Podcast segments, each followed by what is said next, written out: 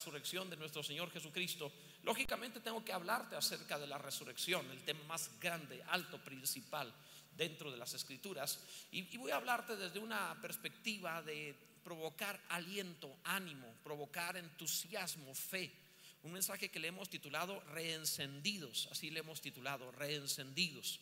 Tengo el propósito de ponerle fuego a tu vida espiritual y llenarte de pasión para amar a Dios más apasionadamente. No por nada nuestro Señor Jesús vivió su última semana conocida como la pasión y se levantó entre los muertos venciéndolo todo. Así que tú y yo podemos. Estamos siguiendo al que resucitó. No estamos siguiendo a un muerto, estamos siguiendo al resucitado. Estamos siguiendo al vencedor. Vamos a encendernos en pasión y vencer también nosotros. Bendito sea Dios. Este mensaje le hemos titulado Reencendidos basado en Lucas capítulo 24. Leeremos el verso 21 y durante este mensaje veremos algunos versículos más sobre esos dos caminantes de Maús que fueron reencendidos por el Señor. Dice Lucas 24, 21, pero nosotros esperábamos que Él era el que había de redimir a Israel. Y ahora, además de todo esto, hoy es ya el tercer día que esto ha acontecido. Yo no sé si recuerden aquellos tiempos en los que los boilers no tenían chispa electrónica.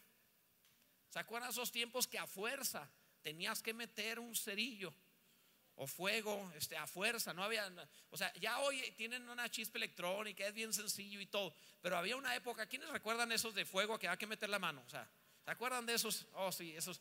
Los hijos de hoy todo lo tienen fácil, pero pero en aquellos tiempos había que jugártela. Entonces cuando se llegaba a apagar el boiler, tú te la tenías que jugar.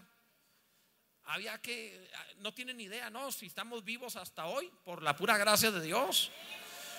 Pero ¿cuánto les tocó quedarse sin pestañas, sin cejas alguna vez? O sea, ¿verdad? A mí me pasó también. En donde metías la mano, cuando metías el fuego, ¡fum! Simplemente había un soplido ahí, había una, una, explosión de fuego así rápido y te rasuraba completo. Te dejaba rojo como si hubiera sido a la playa y sin cejas ni nada. A mí me llegó a pasar por, menos, por lo menos una vez me sucedió que al poner el cerillo, yo sé, está, uno está pensando, pues que no te das cuenta que olía a, gas y que, o sea, sí, sí, lo entiendo eso, pero había ocasiones en donde salías y estaba haciendo viento y, no olía por el viento mismo, estás a la intemperie. Y entonces cuando te asomabas, metías el fuego, te daba tremendo, ¿verdad? Entonces así pasaba todo el brazo rasurado, así depilado, depilado. Qué hilo, qué cera, nada, depilado total, así con fuego así salías, ni modo. Pero había que encenderlo o reencenderlo para que la casa funcionase en cuanto bañarse. Yo no entiendo por qué tienen que ser con agua calientita. Si hasta en tiempo de frío produce un defensas al cuerpo bañarse con agua helada, ¿verdad? Los hombres, ¿vieron la diferencia? Ninguna mujer gritó amén, pero los hombres gritaron amén. Qué maravilla.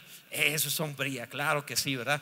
Que andar ahí depilándose las cejas, nada, metiéndose directo ahí al agua fría. Hombría. Pero reencender, reencender para continuar la vida. En el sentido espiritual, dos discípulos, en esta porción de la escritura, dos discípulos, dos de los 70, dos discípulos de Jesús, después de que Jesús murió, el día de resurrección, estos dos hombres se dirigían hacia Maús, camino contrario a Jerusalén. Salieron de Jerusalén rumbo a una aldea llamada Maús, desalentados, desanimados, hablando pesimistas entre ellos, contando de cómo habían matado al Señor y cómo su esperanza se había roto en una cruz, cómo todo lo habían perdido. Y ellos iban tristes, iban desalentados, el fuego se había terminado. Había que reencenderlos, había que reiniciar la pasión. Había que provocar de nuevo que volviesen a creer. Jesús se acercó con ellos. Jesús después de resucitar podía cambiar su apariencia física a voluntad, tomando la misma apariencia o la apariencia que le viniera en gana. De tal manera que por decirlo así, veló los ojos de aquellos hombres, se presentó una forma que no podían reconocerle y estuvo caminando con ellos mientras ellos estaban de pesimistas diciendo, qué terrible, todo lo que esperábamos, él se suponía que era el Mesías, nos iba a librar de los romanos, no sucedió nada, lo mataron, ya van tres días y, y miren nomás cómo estamos ahora y Jesús iba con ellos. hasta que Jesús comienza a hablarles y, para encender de nuevo la pasión, el fuego en el corazón de estos dos discípulos. Esa experiencia de alguna forma nos sirve también a nosotros que podríamos experimentar en la vida alguna vez el desánimo, el desaliento. Yo sé que los que estamos aquí no somos de los que se desalientan. Yo sé que los que estamos aquí no somos de los que retroceden. No somos de los que se deprimen, no somos de los que andan llorando, somos de los que se mantienen fiel para salvación de sus almas. Pero pudiera servirte el mensaje para alguien que conoces que un día profesó fe y hoy está desanimado. Es increíble, pero te puedes encontrar alguien que profesó fe y mañana negar la fe por lo que haya sucedido, por el dolor, por los problemas, por la situación difícil, perdió la esperanza, perdió el ánimo. Por eso quiero hablarte de esto, porque alguno puede estar camino a Emaús. Número uno, reenciéndete reenciéndete, vuelve a encenderte. Sin fuego vas a ir en sentido contrario en esta vida. Sin la pasión por Dios vas a ir en sentido contrario. Dice el verso 13, y aquí dos de ellos, dos discípulos, dos de los 70, iban el mismo día a una aldea llamada Emaús, que estaba a 60 estadios de Jerusalén. Eh, primero que nada me sorprende desánimo entre creyentes. Es antinómico, es, es ilógico, es absurdo. No va contigo. Si eres creyente, no va el desánimo. ¿Cómo andan? Ay, pues desanimado. No va con nosotros, amados. Esto es algo que no, nunca me vas a encontrar a mí desanimado. Tengo muchos años de cristiano, de los 12 años, nunca me vas a encontrar desanimado. Pastor, no tiene problema, te contaría una barbaridad de cosas que he experimentado en la vida. No te imaginas cuánto he experimentado pero nunca me vas a encontrar desanimado. ¿Cuál es la razón? Tengo una esperanza de vida eterna que sobrepasa en todo lo que esté viviendo en esta vida. Hay una fe detrás de lo que hago y lo que vivo que me puede sostener en toda circunstancia. No importa cómo venga la vida. Entonces, pero eran dos creyentes desanimados, dos discípulos, creemos dos de los 70. El domingo de resurrección, un día como hoy, ellos cuando Jesús resucitó, ellos estaban desanimados e iban de Jerusalén a Emaús. En lugar de ir hacia el centro de Jerusalén, donde estaba el aposento alto, donde se hallaban los discípulos, no, ellos iban rumbo a Emaús, en camino contrario. Y eso es lo que sucede cuando te desanimas. Comienzas a andar la vida en sentido contrario. En lugar de ir en la dirección correcta, en lugar de ir en el propósito de Dios, vas contra propósito y no te das cuenta, pero empiezas a tomar decisiones contrarias al propósito de la vida. El desánimo te desvía del objetivo. El desánimo te, te, desvía del camino correcto.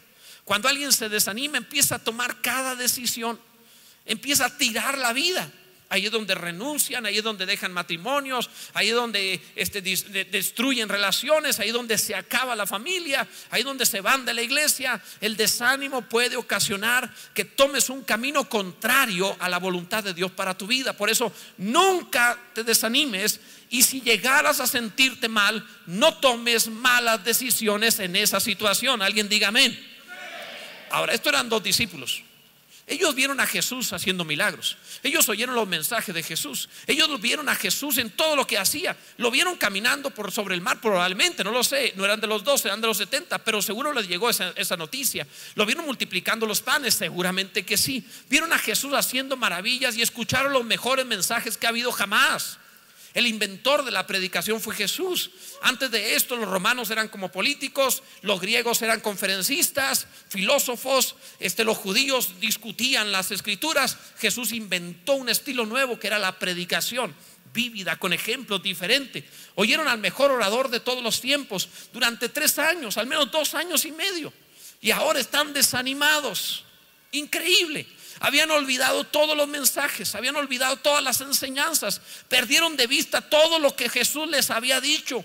Les anticipó que moriría, les habló que se desanimarían, les dijo que resucitaría y lo olvidaron. Yo te pregunto, ¿cuántos mensajes has escuchado? ¿Cuánta palabra te ha llegado? ¿Cuántos libros, este, videos, cuántas cosas en la palabra de Dios has recibido? Y en el momento de la prueba, en el momento de la dificultad, te desanimas. Empieza a pensar, no, pero es que aquello, y a buscar excusa de por qué te sientes como te sientes. olvidando la enseñanza, olvidando la palabra. Es increíble, me ha pasado en la consejería. Vienen y me preguntan sobre cosas que cuando me están preguntando, por dentro estoy pensando, eh, yo prediqué esto y prediqué esto y prediqué esto. Y me está preguntando acerca de cosas que ya prediqué y que asiste a la iglesia y seguramente no debería preguntarme lo que ya le prediqué. Pero me está predicando, me está preguntando, esto significa que olvidó todo lo que se le había dicho. Retén la palabra para que en el día malo no te desanimes. Retén la palabra para que en el día malo tú digas, ya me había dicho el Señor que habría de experimentar esto, no perderé la fe, no me voy a desanimar, me mantendré motivado, bendito sea el nombre del Señor. El Señor es bueno. Si no, te va a pasar como estos dos. Estos dos se fueron de Jerusalén, dejaron la iglesia, se retiraron de Maús. Yo he visto a la, a la, gente que puede durar años y en una desanimada se va. Nunca he visto un demonio que se desanime de ser demonio y se vuelva santo. ¿Por qué me encuentro cristianos que se desaniman de ser santos para volverse demonios? O sea, nunca he encontrado eh, eh, que el malo diga, ya me cansé de ser malvado. Pero usted encuentra creyente que dice, ya no voy a ir a la iglesia porque esto, porque lo otro. Y tú dices, ¿en serio? O sea, de veras, estás eh, luchando por nada, sintiéndote mal por nada, desanimándote porque la vida así es simplemente, porque en la vida enfrentarás de todo. Eh, leí por ahí una noticia muy interesante acerca de un, el planetario Hayden en la ciudad de Nueva York. Pusieron un anuncio en los periódicos en los cuales ellos eh, solicitaban voluntarios que quisieran, a quien le interesaría irse a vivir a otro planeta cuando los viajes se puedan realizar. Pero quienes se apuntarían para hacer este para vivir en otro planeta y se apuntaron en cuestión de unos días 1800 personas. En las preguntas que se les hacían, se les preguntaban las razones por las cuales querían irse a otro planeta. La gran mayoría de ellos hicieron saber que estaban desanimados de vivir en este planeta. Yo me quedo pensando, ¿Qué va a suceder si llegasen a estar en otro planeta sin agua, sin vegetación, sin animales, sin otros seres humanos? Si aquí se desanimaron, donde está maravilloso, espérate que se vayan, donde hay puras piedras, a ver cómo se sienten. O sea, yo no sé si el que hizo eso es para saquemos de aquí a todos los pesimistas, vámonos ya. Vamos a votar a todos los ingratos que no pueden valorar este planeta. Vamos a correr de aquí, a todos los que no les gusta. Porque es una tontería desanimarse de este planeta. Es maravilloso. Dice, no, eh, es como dicen, vamos, es que nos estamos acabando este planeta, entonces hay que irnos a Marte. ¿Sabes qué hay en Marte? Nada. Aquí cuando menos podemos limpiarlo, allá no lo pueden ni limpiar ni hacer nada, o sea, no hay nada. ¿Quién quiere irse para allá? Eh, es más fácil vivir en un basurero en la tierra que en Marte limpio. ¿Quién se le ocurre? Pero el ser humano así es cuando se desanima. No, es que ya no vamos a poder vivir. No, y allá sí puedes. Sin duda que allá sí puedes. Aquí es donde puedes, amado. Disfruta. Y la vida es así. Dios te ha dado una maravillosa vida y a veces te desanimas por cosas de nada, que ninguno le pase. Bendice a Dios y di gloria a Dios por la vida que me ha dado y las cosas que enfrente no me van a desanimar. Dios es bueno. Primeramente eso. En segundo lugar, reenciéndete. Sin fuego hablas frío con personas frías. Te vuelves pesimista y te juntas con pesimistas. Dice el verso 14, e iban hablando entre sí. No hablaban con Dios, hablaban entre sí de todas aquellas cosas que habían acontecido. Es decir, de la muerte de Jesús. De lo que ellos consideraban malas noticias. Hablaban de lo acontecido, no de lo que habría de acontecer de lo malo sucedido, no de lo bueno que habría de pasar. Ellos hablaban de todo lo pesimista. ¿No te has topado gente así que es buena para hablarte de todo lo que está mal? Y tú dices, bueno, ¿y cómo lo resuelves? ¿De qué se trata? ¿Qué estás haciendo al respecto? Eh, siempre el, que, el desanimado tiene buenos argumentos, buenas razones de por qué está desanimado. Él tiene la razón. Él está desanimado por esto y esto y esto. O sea, él, sabe por qué está desanimado y el que lo escucha termina desanimándose. No sé si alguna vez te has topado a alguien así. Eso es roba fe. Esos desalentadores profesionales. Los amargadores. Los que te dejan vacío. Los que puede oír un rato, tú dices, Dios santo, me está chupando la unción. Es una especie de, no sé, de, algo, un vampiro, algo raro me está quitando mi vida al estarlo escuchando. No quiero oírle más. Hay gente así. Ahora, todo esto lo único que ocasiona es robarte tu vida. El hablar frío con gente fría te pone peor. Y siempre vas a encontrar, siempre va a haber gente así. Eh, por esa razón, cuando alguien está desanimado, tenga cuidado. Se parecen a las películas mexicanas en donde, recuerdas antiguas de lo que le llaman el, el tiempo de oro del cine mexicano o la época de oro del cine mexicano y recordarán que se ponía alguien mal y se iba a la cantina a beber, a pedir canciones tristes y a ponerse mal con otros igual que él, todos a sentirse mal. O sea, con razón terminaban matándose. Es increíble, se ponían peor, no, no, no era peor, era peor con I. O sea, increíble. Dios no te hizo para vivir así. Dios te hizo para que independientemente de lo que enfrentes, vayas hacia adelante y continúes caminando. Tú atraviesas el valle de muerte, no te quedas a vivir ahí. O sea, tienes que continuar caminando. Mira tu cuerpo. El diseño de tu cuerpo es ojos adelante, no en la nuca. Tus eh, rodillas, tu cuerpo está diseñado para doblarse de manera que camine hacia adelante. Cuando tratas de caminar hacia atrás no puedes, si no ves tienes que estar volteando. No fuiste diseñado para ir en reversa. No fuiste diseñado para caminar hacia atrás. Tampoco fuiste diseñado para abrazar el pasado. No puedes. Fuiste diseñado para abrazar hacia adelante. Ese es tu diseño.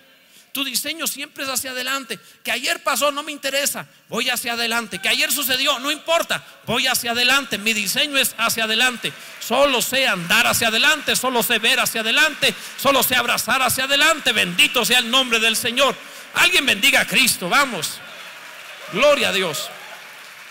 Reenciéndete. Reenciéndete sin fuego. No reconoces al Señor. Cuando nos ponemos fríos no reconocemos a Dios, dice el verso 15. Sucedió que mientras hablaban y discutían entre sí, Jesús mismo se acercó, Jesús mismo se acercó y caminaba con ellos. ¿Por qué iban tristes? Porque mataron a Jesús. ¿Por qué estaban desanimados? Porque mataron a Jesús. ¿Por qué no tenían ya esperanza? Porque mataron a Jesús. Jesús mismo se acercó y caminaba con ellos mas los ojos de ellos estaban velados para que no le conociesen. ¿Sabes qué eso sucede? Incluso iban hablando entre sí, iban molestos, enojados. En el desánimo hay ira, siempre hay ira en el desánimo. Cuando hablas con un desanimado, se enoja contigo. ¿Yo qué te hice? Yo me he encontrado personas que se desaniman, se retiran del Señor, de la fe cristiana, y luego un día están enojados conmigo y digo, ¿yo qué te hice? O sea, ¿en, en qué te debo? ¿Cuál es mi problema contigo? Pero así ustedes son, son irascibles, los desanimados son irascibles. Lo entiendo, cuando el, el corazón está vacío, está frío, se enojan. Pero lo peor no es eso, lo peor es la ceguera. No reconocen a Cristo. Es decir, no distinguen las cosas de Dios. Hoy adoran a Cristo, los desanimados un día mañana adoran lo que sea. Un día creen en lo que sea. Un día no ven a Jesús. Un día el desánimo termina por llevarte a no ver a Jesús, a no distinguir las cosas de Dios. Y un día les parece lo mismo una cosa que otra. Está desanimado y un día termina diciendo, oh, me alentó, sí, en la cabaña, sí, la película. O sea, es increíble que terminan, ya no distinguen nada. Su desánimo le hace ceguera, ya no ven nada. Todo es igual, todo es lo mismo. No, ese mensaje cómo me motivó. Oye, pero fue un hindú que hablaba de una diosa. No importa, me motivó. O sea, increíble, ya no distingue nada. Ya no ve se ha enseguecido. Hay personas así. Entonces es muy difícil que una persona que está desalentada pueda ver el bien. Te explico. Noten, por ejemplo, yo, yo siempre les hago broma de que las mujeres son bellas y son ciegas. La verdad. Porque se enamoran de nosotros los hombres que estamos feos, pero ustedes no nos ven así. Los hombres sí vemos bien, por eso cuando vemos a otro hombre decimos, ay caray, qué cosa tan fea. O sea, porque porque nosotros sí vemos bien, los hombres sí tenemos los ojos abiertos, vemos perfectamente bien. Hombres, vean todo lo que hay ahí de hombres y verán qué, cosa tan fea. O sea, es cierto, no viviríamos con eso. Los hombres sí vemos bien. Ustedes no ven bien, ustedes están ciegas. Ustedes ven con el corazón y ven hacia adentro. Entonces ustedes ven hermoso y son increíbles, se enamoran de quien sea. De verdad, se enamoran de quien sea. Lo ven guapo. Si nada más un día te abrían los ojos y voltearas y vieras lo que tienes enseguida, tú dirías, ¿en serio yo beso eso? O sea, sí, sí te pasaría. La verdad, sí te sucedería. Pero bueno, el hecho es que cuando la mujer se desanima, se entristece, se desalienta hacia su marido o se enoja con él, ya no lo puede ver atractivo. Lo odia. Eh, que es algo que los hombres somos tan honestos, que sea que estemos contentos o enojados, nunca decimos te odio. O sea, los hombres no somos así. Los hombres enojados te sigue amando. Somos bien puros, bien limpios, genuinos, siempre iguales. Si tú le preguntas, tú puedes estar peleando con tu marido y le preguntas, ¿me odias? Él te va a decir, no, no te odio, estoy muy enojado contigo. Ahorita no te quiero ver, pero te amo. O sea, es en serio. Sí, claro, así somos los hombres. Los hombres somos bien sinceros. La verdad es que somos una especie parecida al Señor, a imagen y semejanza del Señor. Representamos a Cristo. Pero bueno, pero, pero cuando la mujer se enoja, te odia y te ve feo. ¿Y qué es más fácil? ¿Enamorar a la mujer la primera vez o a la misma mujer por segunda vez? Enamorarla la primera vez está fácil. Enamorarla la segunda vez, cuando ya le abriste los ojos lastimándola, Dios te agarre confesado. Es más fácil que traigas un demonio a la iglesia. O sea, ahí sí vas a batallar, ¿verdad? Ahí sí va a ser complicado. Porque le abriste los ojos. Y entonces vio y dijo, no quiero estar con él. Y es increíble porque a veces se divorcian de un feo para casarse con no peor. O sea, así sucede. Es, donde ya así se afectan los ojos. Es, es en serio. Es en serio. Las hermanitas recasadas no tienen idea de lo que hicieron. No tienen idea. Tú crees que eso está mejor que lo anterior, pero no es cierto. Pero bueno, esa es otra historia. Esto nada, estoy sembrando cosas que no debería, ¿verdad? Este, pero van a, alguna va a llegar y va a voltearlo a ver así como diciendo, ¿cómo? Pues ¿Sí será? no, no, espérate, es, una, es, es un ejemplo.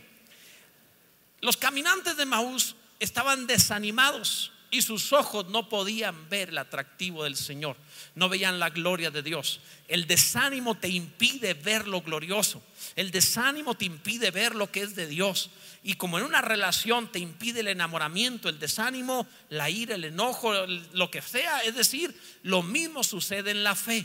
No es que la iglesia está mal, no es que tu familia está mal, no es que tus hermanos están mal, no es que lo de alabanza estuvieron mal, no es que, no, no, no, es que tú tienes un problema por el cual tus ojos se han dañado y no estás viendo mal la gloria de Dios. ¿Alguien me entiende al respecto de eso? Entonces tú debes decir, yo debo volver a la pasión de Cristo que me ayuda a tener ojos que aman, ojos que bendicen, ojos que ven el bien, ojos que encuentran a Cristo en todos lados. Bendito sea Dios.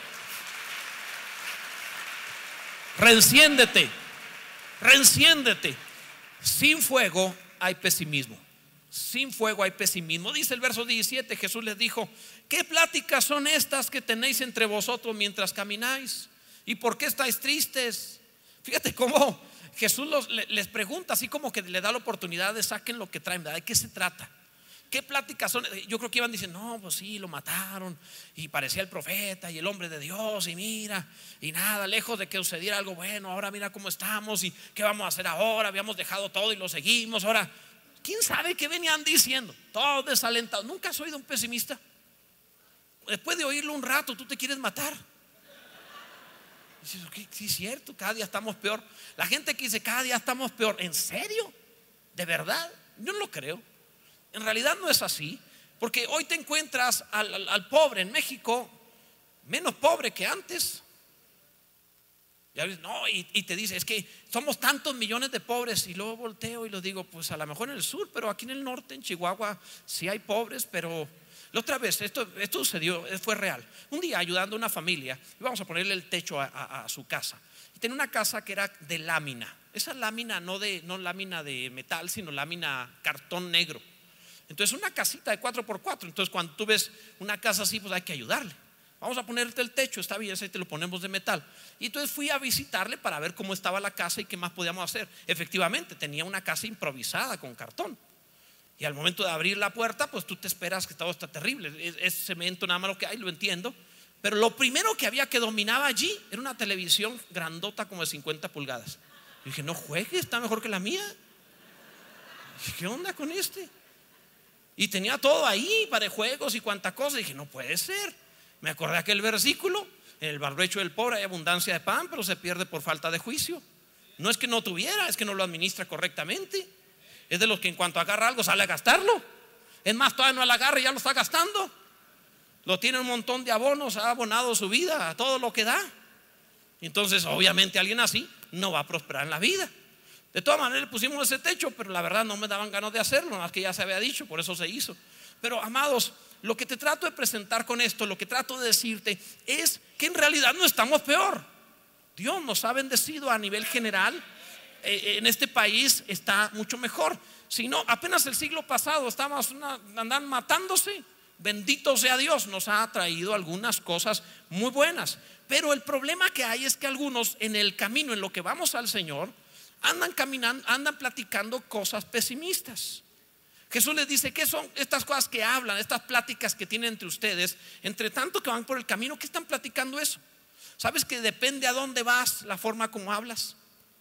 Cuando alguien sale de vacaciones, platica cosas maravillosas. Y cuando estamos en la playa y vamos a hacer esto y lo otro, y, andan emocionados, andan contentos. Cuando vas a visitar a tu suegra no es así. Platicas de otra manera.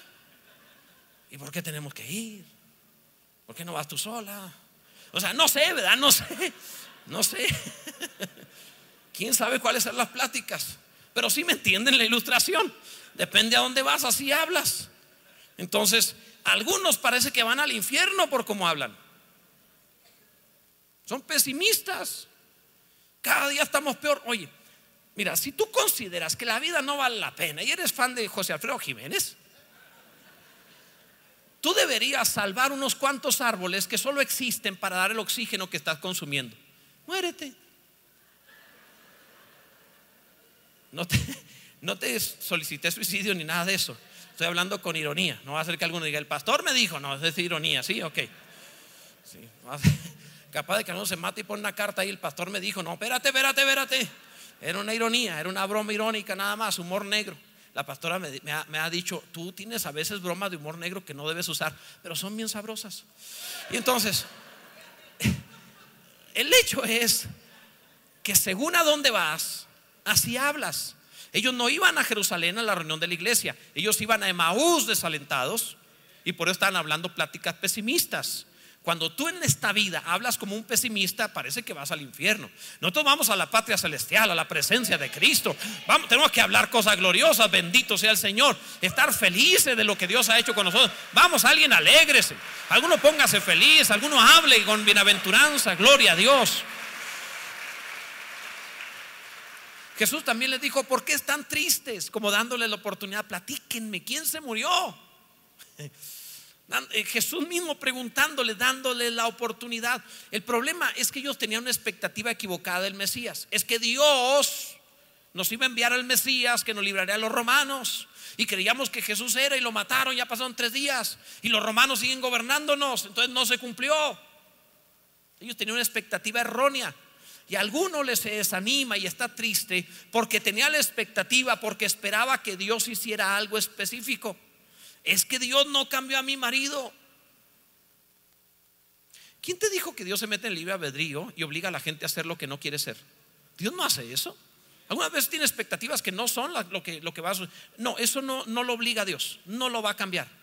Es que yo oré y no me bajó de peso. No, no, no, no, no, no, no. Son expectativas que no debes tener.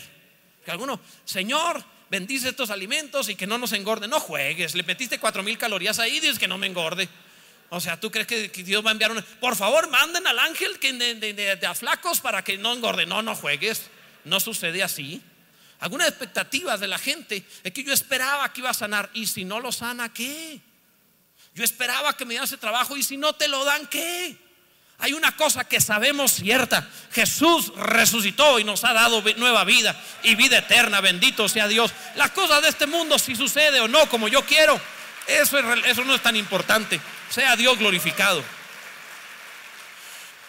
Reenciéndete, porque si no estás encendido por la falta de fuego vas a terminar culpando a Dios. Fíjate la respuesta de estos hombres, el verso 18. Respondiendo uno de ellos, que se llamaba Cleofas, con razón estaba triste. Con ese nombre cualquiera se pone triste, ¿verdad?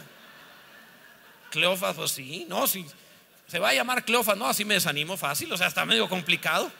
Hermano Cleofas, imagínate qué cosa tan fea. Y si parecía un Cleofas, peor. ¿Verdad? Imagínate.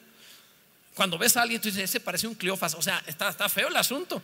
Parece insulto nada más. Cada vez que su mamá le hablaba, parecía que lo insultaba. Cleofas. O sea, parece grosería. Entonces, uno que se llamaba Cleofas le dijo, ¿eres tú el único forastero en Jerusalén que no ha sabido las cosas que en ella han acontecido en estos días? O sea, fíjate cómo Cleofas le dice a Jesús, forastero, ignorante. Tú eres el que no supo nada de esto. O sea, el protagonista de la cruz y la resurrección fue Jesús. Y Cleofa le dice a él, es el único que no supo. Es increíble que cuando alguien está desalentado, termina hasta culpando a Dios. Es que ¿por qué Dios? ¿Y por qué no? Él es Dios. Él hace lo que quiere. Nadie puede tener su mano. Él alcanza a ver todo. La Biblia dice que no hay hombre que alcance a ver la obra de Dios en toda su vida. Tú no alcanzas a ver la dimensión de la obra de Dios. Tú estás en el pedacito de un mosaico del tiempo de unos cuantos años, mirando todo lo eterno, no puedes verlo. No entiendes tu parte dentro del mosaico, el gran plan divino. No lo ves. Dios sí. Entonces en esa partecita te enoja porque no lo entiendes. Tienes que saber que lo que Dios está haciendo es perfecto todos sus caminos son perfectos. Él sabe bien. Pero eh, el desalentado se enoja con Dios. Mira nada más a Cleofas. Es más, solo dos veces aparece el nombre de Cleofas en la Biblia. Esta vez y en otra ocasión en donde se menciona a su esposa. La esposa de Cleofas se llamaba María. Ya ves que en aquel tiempo todas se llamaban María. Es más, las, mujeres que estuvieron ante Jesús en la crucifixión era María la madre de Jesús, María Magdalena y María la esposa de Cleofas. Las tres Marías. Interesante, ¿verdad? Todas se llamaban María, no le erraban, ¿verdad? María venían 200 mujeres. Entonces, esta, esta María, esposa de Cleofas, la Biblia la menciona a los pies de Jesús en la cruz.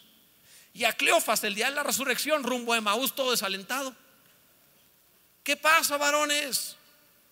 No puede ser que las hermanas estén tan prendidas y los hombres desanimados. No puede ser, amados. No es correcto encontrar a las hermanas ahí fieles en la cruz y los hombres el día de la resurrección. Es que hay juego de fútbol. No juegues.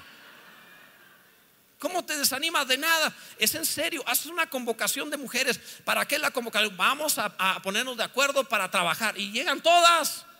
dice a los hombres, vamos a, adorar al Señor, vamos a una velada de oración. Y te llegan tres emproblemados y unos que no tienen dónde dormir. Dices, no juegues. O sea, ¿de qué se trata? Es terrible eso, no puede suceder, amados. Y eso sí, hoy vamos a tener tripita, de ahí te llegan 500, ahora sí te llegan todos ahí. No puede ser. Es terrible eso. Y todavía a mí en la hora, no, están predicando. Ahorita llego cuando ya estén las, tripitas. O sea, no, no, no se vale, amados. No se vale. Es evidente que ahí existe una, mentalidad de Cleofas. La próxima vez que te encuentres un hombre cuya esposa es más consagrada que él, dile es el hermano Cleofas. De aquí en adelante vamos a llamar Cleofas a todos los que su esposa es más intensa, más apasionada por el Señor que él. Le vamos a decir a los varones Cleofas. Así que no más, no se vale, no pueden ser así, amados. Bendito sea Dios. Y, además lo que le dice, eres el único, o sea, eres el único forastero que no supo acerca de esto. Llamó a Dios forastero, o sea, al Señor Jesús. Es cuando alguien dice, es que, ok, vamos a ilustrarlo. Ya ven que uso ilustraciones muy naturales para, para que se puedan grabar y las mejores son las del matrimonio. ¿Cuántos hombres han dicho no me entiendes o no te entiendo? ¿Cuántos le ha pasado que no entiende a sus esposas? Levanten las manos que no entiendan a sus esposas. El pastor no entiendo ni la pregunta, ¿cómo la voy a entender a ella? sí, porque algunos, o sea, me oían y volteaban así como no sabían que se sentían que contesto o no contesto, o sea, no seas cobarde. No le saques. ¿Qué pasó, amados? Sexo fuerte, ¿de dónde, amados? No se vale, o sea, tú puedes levantar 100 kilos y le tienes miedo a los 50 que están enseguida. Pero bueno, porque no hay mujer que pase 50 kilos. Bueno, en fin, entonces, el hecho es que hay ocasiones donde, donde este, cuando una mujer le dice a un hombre, no me entiendes, además no las entendemos. Está complicado, de veras. Pero aprendí algo. Tu mujer no te entiendes a ti. ¿Por qué te voy a entender yo? No, es en serio. ¿Tú no sabes qué quieres? Si tú supieras qué quieres, ¿no durabas dos horas viendo todos los vestidos? ¿Tú no sabes qué quieres? Tienes que ver todos los vestidos, todas las telas, todos los colores, todas las modas, todas las marcas. Tienes que ver todas las bolsas, todos los zapatos, todo lo que hay ahí. Tienes que verlo, aunque vaya por una sola cosa. Va por una pulserita y tuviste que ver todos los vestidos. O sea, eh, quiere decir entonces que tú no sabes qué quieres. Y si tú no sabes qué quieres, pues de dónde los hombres vamos a saber. Piénsalo. Entonces, amadas, los hombres no les entendemos. Pero Dios nunca nos dijo que les entendiéramos, nos dijo que las amáramos. Nada más. Es todo lo que tenemos que hacer. Nomás las vamos a amar. Y sus acertijos, y sus indirectas, pues asunto de ustedes. Cuando dice, qué bonita bolsa, o sea, le está diciendo, cómpramela. No, nosotros no entendemos esas cosas. Nosotros no entendemos eso. ¿Quieres esa bolsa? Dile, cómprame esa bolsa. Voy a cumplir años el día tal y quisiera que me regalaras esa bolsa. O sea, déjate de cosas, nosotros somos bien directos, bien claros, bien transparentes. No entendemos indirectas, no entendemos nada subjetivo. Nosotros somos bien claros. Dios bendiga a los hombres, qué naturaleza tan limpia. Nada indirecto. Acuérdate que te dije lo que cuando me dijiste, pues cuando pasamos ahí en el mall y te dije yo, mira qué bonita bolsa. Pues sí me dijiste qué bonita bolsa, no me dijiste que la querías, ¿verdad? ¿Qué les ha pasado eso? A todos los varones ha sucedido. O sea, en fin, ¿verdad? Pues, ni modo, qué bonita nube bájala, pues no, ¿verdad? O sea, es. Entonces, amados, esto es lo mismo que estaba sucediendo. Ellos estaban diciéndole a Dios, no me entiendes. No nos entendemos entre los hombres, pero Dios sí puede entender tu dolor, tu desánimo, tu problema, tu necesidad, tu dificultad, lo que sientes, lo que estás pasando, lo que va a suceder mañana. Él entiende perfectamente intenciones del corazón. Él te lee lo profundo, te entiende más que a ti mismo. Él sí te comprende. Cuidado cuando crees que Dios no está contigo, porque el problema es que estás desanimado. Dios está contigo. Bendito sea Dios. Y está ahí contigo hasta cuando estás desanimado. Está ahí contigo hasta cuando no te lo mereces. Él es fiel. Bendito sea su nombre. Reenciéndete. Sin fuego solo hay quejas, amado. Reenciéndete. Mira, dice la palabra en el verso 19. Entonces él les dijo, ¿qué cosas? O sea, cuénteme a ver qué sucedió. Qué bueno es Dios, ¿verdad? ¿Cómo da oportunidad? ¿Qué cosas? Y ellos le dijeron de Jesús Nazareno, que fue varón profeta, poderoso en obra y en palabra delante de Dios y de todo el pueblo. Y cómo le entregaron los principales. ¿Sabes qué quería Jesús? Vuelve a hablarme de tu fe. Háblame quién es Jesús. ¿Qué fue lo que creíste que te sientes desanimado? Cuando sientas como que ya no puedes, recuerda qué, es el Evangelio. Vuelve a oír la palabra, vuelve a hablar de Jesús. Abre tu boca y dime quién es Cristo y tu fe volverá. Bendito sea Dios. Dice el pasaje. Y cómo le entregaron los principales sacerdotes y nuestros gobernantes a sentencia de muerte y le crucificaron. Pero nosotros esperábamos que Él era el que había de redimir a Israel, o sea, de los romanos. Y ahora, además de todo esto, hoy es ya el tercer día que esto ha acontecido. Aunque también, fíjate los chismosos, ¿eh? lo que son los desanimados. Aunque también nos han asombrado unas mujeres de entre nosotros, las que antes del día fueron al sepulcro y como no hallaron el cuerpo, fíjate el chisme. Vinieron diciendo que también habían visto ángeles, casi dice aquí entre paréntesis, ya ves cómo son las mujeres. Quienes dijeron que él vive. Ellos están hablando así. Ellos están menospreciando a la mujer. Deberías enojarte con los caminantes de Maús. Ese Cleofas era un machista. ¿Ve lo que está diciendo? Unas mujeres fueron antes de que saliera el sol y, como fueron al sepulcro y no lo hallaron, dijeron que, que vieron ángeles. Ya ves cómo son.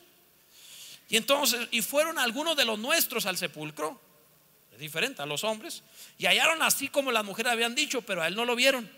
O sea, como dicen, y los hombres lo confirmaron, pero no hallaron nada.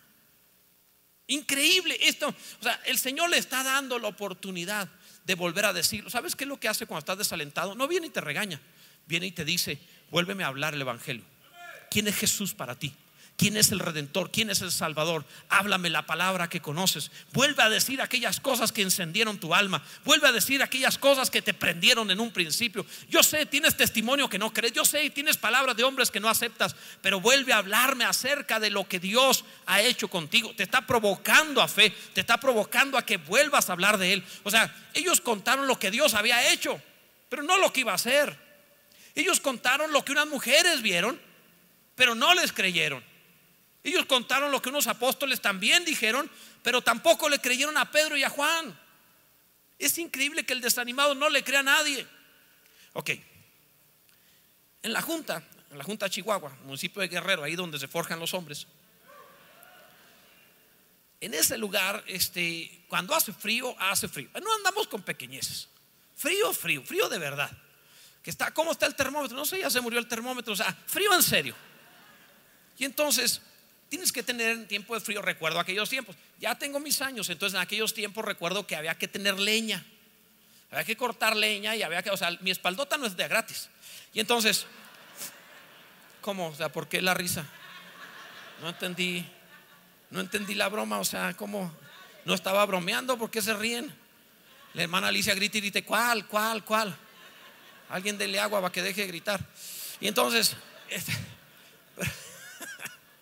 pero el hecho es, el hecho es que el que tiene leña y el que corta leña y que lleva leña a su casa, no pierde el tiempo criticando la leña de los demás. Él tiene trabajo que hacer. Él tiene que mantener leña vigente, seca, disponible. Así que tiene que estar constantemente cortando.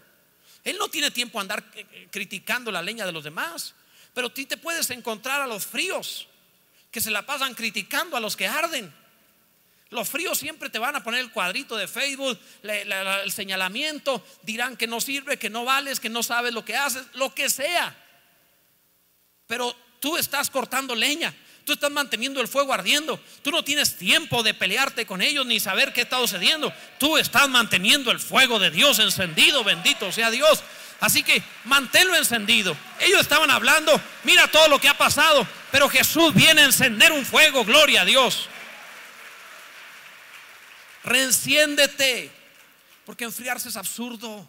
Enfriarse es ridículo. Dice el verso 25. Jesús ya no se aguantó más. Y les dijo: Oh insensatos y tardos de corazón para creer.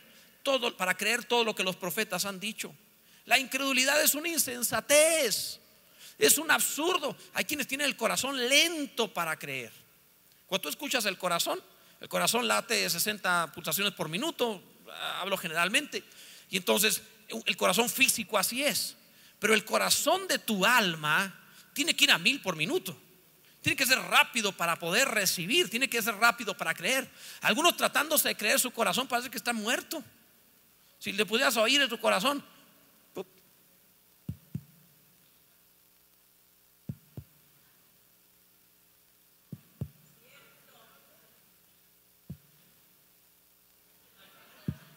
O sea, no juegues. Algunos tienen el corazón así a la hora de creer. Están oyendo la palabra y mientras la oyen, mm, sí, pero esto, sí, pero lo otro, sí, pero aquello. Corazón que no tiembla, que no palpita, no siente nada. Hay otros que tienen el corazón a mil. Apenas oyen Jesús y gloria a Dios, gritan y se emocionan y ponen el corazón y empiezan a servir y aman a Dios. Esto es lo que habla la palabra. Ellos tenían un corazón lento para creer. Reenciéndete. No importa qué suceda, reenciéndete. Dice el verso 26, no era necesario, fíjate lo que dice Jesús, no era necesario, sí, tu problema, tu situación difícil, incluso hasta puede ser tu divorcio, tu enfermedad, tu crisis financiera. No era necesario que el Cristo padeciera estas cosas y que entrara en su gloria. Te mencioné cosas inferiores a que Jesús, el Hijo de Dios, muera. No era necesario, podría ser necesario podría ser tu problema necesario. Los caminantes de Maús se desanimaron porque no comprendían lo que era necesario en el plan divino. Tienes que entender que Dios tiene algunas cosas que no te gustan, que son necesarias, es parte de. ¿Qué tanto toleras el, el dolor? Algunas cosas son necesarias. El dolor del cuerpo es necesario. El dolor te dice, está funcionando algo mal. Varones, cuando duele algo en el cuerpo, es que algo está funcionando mal. No tienes que esperar que huela podrido, ve al médico. O sea, si duele, algo está mal. No es para que tu esposa te dé caldito de pollo, ve al médico.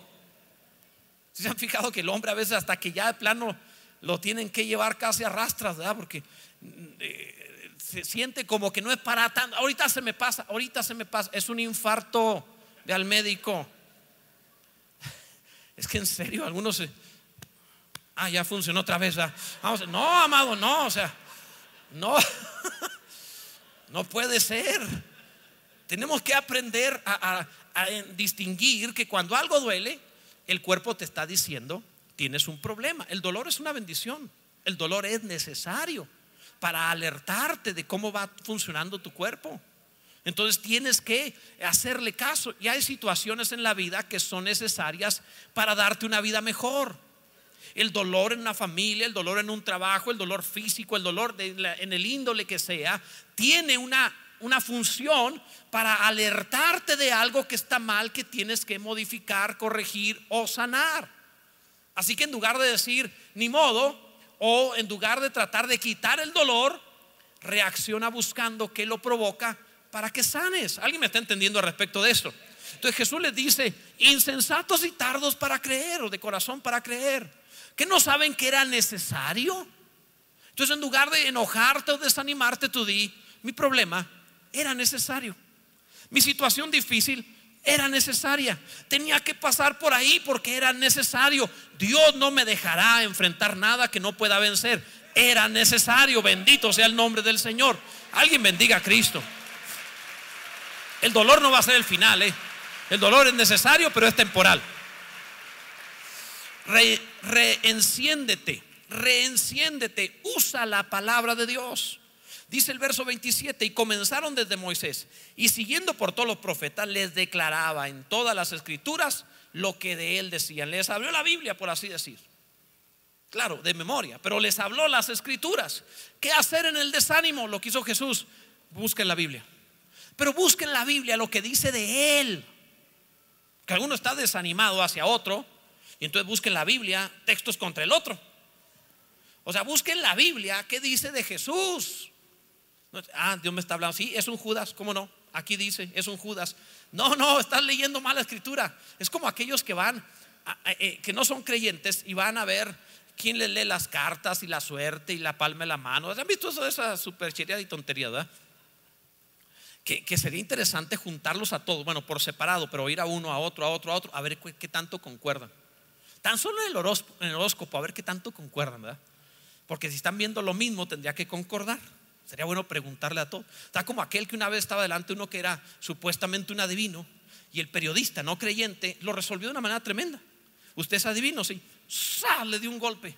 ¿Qué pasó? No que era adivino. Esto demuestra que es falso. Y entonces, eso estuvo buenísimo. Cuando lo vi dije, qué maravilla, ¿cómo no se me había ocurrido? Y entonces, pero, pero volviendo a esto, algunos van a la Biblia como si fueran a que les leyeran las cartas. Es decir, van a la Biblia a ver qué me dice a mí de mi futuro. Todavía cuando viene alguien, profetíceme, cállese. O sea, se acercan como, como a que le lean la suerte. No, así no funciona. Para alentar el corazón, Jesús les abrió las escrituras enseñándoles lo que decían de Él. Busquen la Biblia lo que dice de Cristo y sanarás. Busquen la Biblia lo que dice de Cristo y te transformará. Alguno debería bendecir a Cristo si ha entendido esta verdad. Gloria a Dios. Gloria a Dios. Reenciéndete. Insiste en la presencia del Señor. De verdad, no importa cómo te sientas, insiste. Dice el verso 28. Llegaron a la aldea donde iban y él hizo como que iba más lejos. ¿Nunca te ha pasado que parece como que no sientes al Señor? Dios así es, como que la Biblia dice, Dios es Dios que se esconde. Y hay ocasiones donde parece que va más lejos. Tú llegas a cierto lugar y Jesús hizo como que seguía de frente. No, no, ya estamos en Emaús, aquí nos vamos a quedar nosotros. Ah, no, pero yo voy más adelante. No, no, quédate aquí. Entonces hay ocasiones donde parece que el Señor no está donde tú estás. Pero no es que no esté donde tú estás. Es que está provocándote para que le insistas a quedarte. Está provocándote nada más. La idea de esto, o sea, Dios es sabio en las relaciones humanas. Toda relación necesita oxígeno. Una relación que se asfixia, que no tiene oxígeno, es una relación que truena, se rompe. Entonces el Señor hace espacio. No está siempre allí. Hay ocasión, aunque está, hace como que no está, para darle espacio a la relación. Alguien que no sabe amar es el que está mandando mensajes a cada rato, llamando a cada rato, está al pendiente ahí, a cada rato ahí. Y el otro dice, ya déjame en paz, ya no lo soporto. Yo sé que aquí no pasan esas cosas. Pero me han contado que a algunos que les sucede así. Los malos amantes asfixian la relación. Están mandando mensajitos, hablando a cada rato, queriendo estar juntos ahí pegados. Ya no, no, no son siameses. Haz tu vida, salgan ya, cada uno, vamos. No, no se clonen, no se hagan uno, no se peguen, manténganse separados. Eh, sí, es cierto, serán una sola carne en la relación conyugal, pero en la vida siguen siendo dos.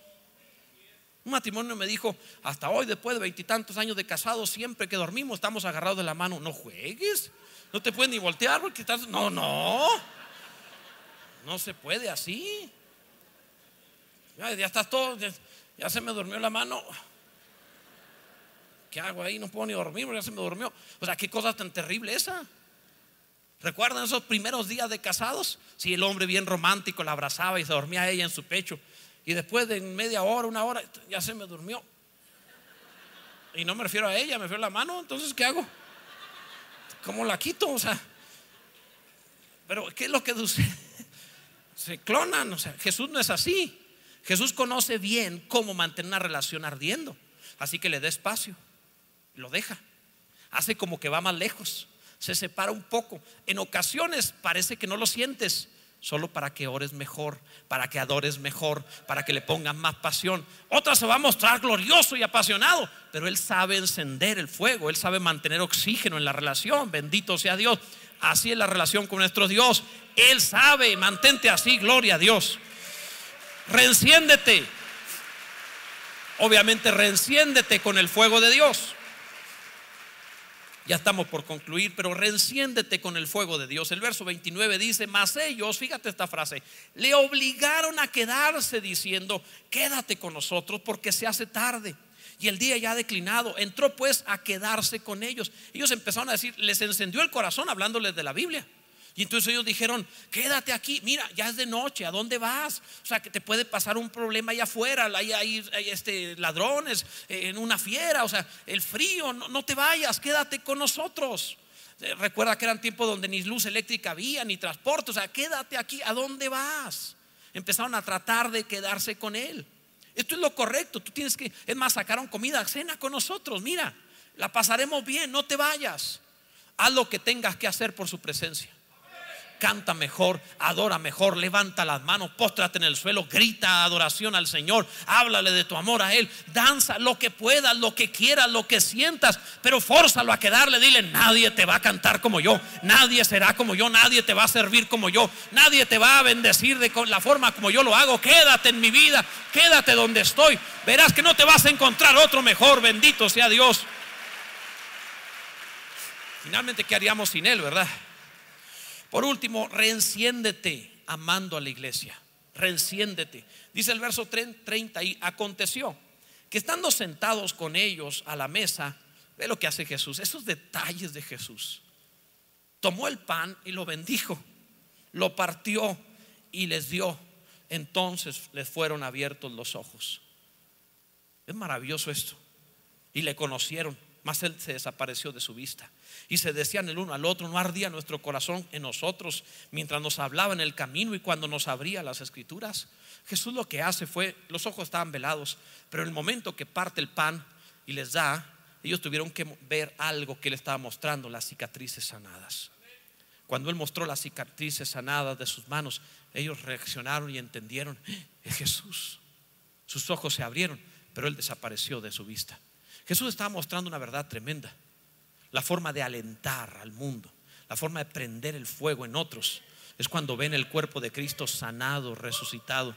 Mientras vean heridas entre los hermanos, divisiones y pleitos, mientras vean a los hermanos peleando y, echándose en las redes sociales unos a otros, mientras vean a, a las heridas abiertas y sangrando del cuerpo de Cristo, no van a poder ver a Jesús. Pero cuando las heridas están sanadas, cuando no sangramos, cuando nos amamos, nos bendecimos, nos cuidamos, cuando estamos unidos, Jesús dijo, si se aman, el, el, mundo sabrá que el Padre me envió.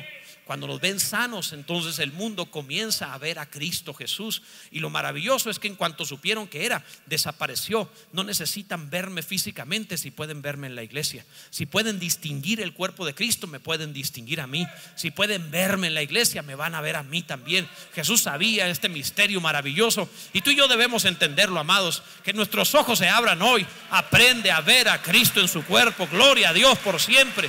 Alguien bendiga a Cristo. Alguno bendiga al Señor con todo su corazón. Gloria a Dios. Gloria a Dios. Ellos reaccionaron, se levantaron y dijeron, ¿qué estamos haciendo aquí? Vámonos a Jerusalén, allá está la iglesia. Se fueron a la iglesia, a Jerusalén. Oye, es de noche, es como, como eh, una media hora, 45 minutos en la noche, en el peligro, en el frío. Se levantaron y dijeron, vamos otra vez, no importa que hayamos caminado mucho, que esté cansado, que sea difícil. No, son más de 45, son como dos horas más o menos caminando. Así que vamos, vayamos otra vez de regreso. ¿Por qué? Vamos a decirle a la iglesia, hemos encontrado al Señor. Cuando se te enciende el fuego, no hay camino lejos, no hay distancia, no hay dificultad. Tú quieres estar donde está la iglesia. Cuando se te enciende el corazón, tú quieres ir a hablarle lo que acabas de conocer de Cristo. Por eso estamos nosotros aquí, porque hemos visto a Jesús, porque entendimos la resurrección, por eso estamos aquí, por eso hemos venido de otros lugares, porque necesitábamos decirle a los demás, Cristo ha resucitado, bendito sea el nombre de Jesús, Él resucitó, gloria a Dios. Ponte en pie, por favor. Gloria a Dios. Si alguno ha experimentado algún momento de desánimo en su vida o conoce a otros desanimados, hoy es tiempo de encenderte. Hoy es tiempo de volverte a aprender. Jesús ha resucitado. Es la hora de que abra Dios nuestros ojos y veamos al cuerpo de Cristo. Vamos a Cristo en su cuerpo, en la iglesia. Es la hora que celebremos que Jesús nos ha dado vida eterna y se levantó. Qué maravilloso es el Señor. Quiero invitar a aquellos que experimentando malos tiempos necesitan alentarse sobremanera. Es un fuego especial una pasión adicional en sus vidas. ¿Por qué no haces algo adicional y sales de tu lugar, te vienes al frente y podemos juntos adorar al Señor un poco más allá? Ven, por favor, ven hacia acá, sal rápido de tu lugar y ven a decirle a Dios, Señor, abre mis ojos para ver tu gloria, para conocerte, para, para disfrutarte, para poder ver las cosas como son, quitar todo desánimo, todo desaliento y ver apasionadamente. Tengo muchos años de cristiano He enfrentado muchísimas cosas, muchísimas, no te imaginas cuánto. Un día al finalizar mi vida lo diré todo lo que he experimentado en mi vida y cómo me tiraron a matar en muchas ocasiones, por así decirlo, pero nunca pudieron enfriarme el corazón porque descubrí a Cristo en su iglesia. Eso me ha mantenido siempre, no solo como pastor, como miembro de iglesia, me mantuvo siempre encendido. Gloria a Dios. Hubo momentos que también pensé en desanimarme, hubo momentos que también pensé en no asistir, hubo momentos que también pensé no voy a poder salir de esta. Pero no importaba cómo me sentía, seguía, lo volví a intentar, continuaba, simplemente seguía adelante. Aprendí a muy temprana edad que no importa cómo me sienta, importa la palabra de Dios.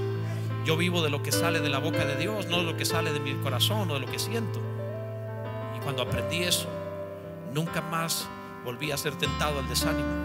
Es mi invitación para ti. Ven y acércate y dile a Dios, enciende un fuego que no se apague nunca en mi vida. Enciende un fuego, vamos, adora. Dile, enciende un fuego en mi vida.